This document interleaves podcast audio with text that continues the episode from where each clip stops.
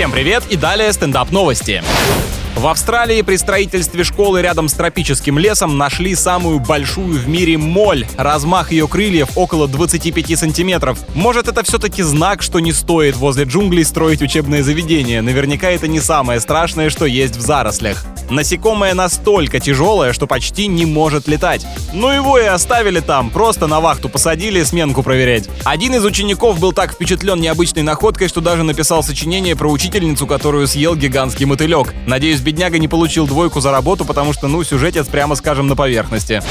А в Китае фермер вместо цветов дарит жене арбузы в форме сердца, которые выращивает самостоятельно. Прям сюжет из вкладышей жвачки, которая была в 90-х. Любовь — это когда он дарит тебе то, что можно еще и съесть. С вами был Андрей Фролов. Больше новостей на energyfm.ru.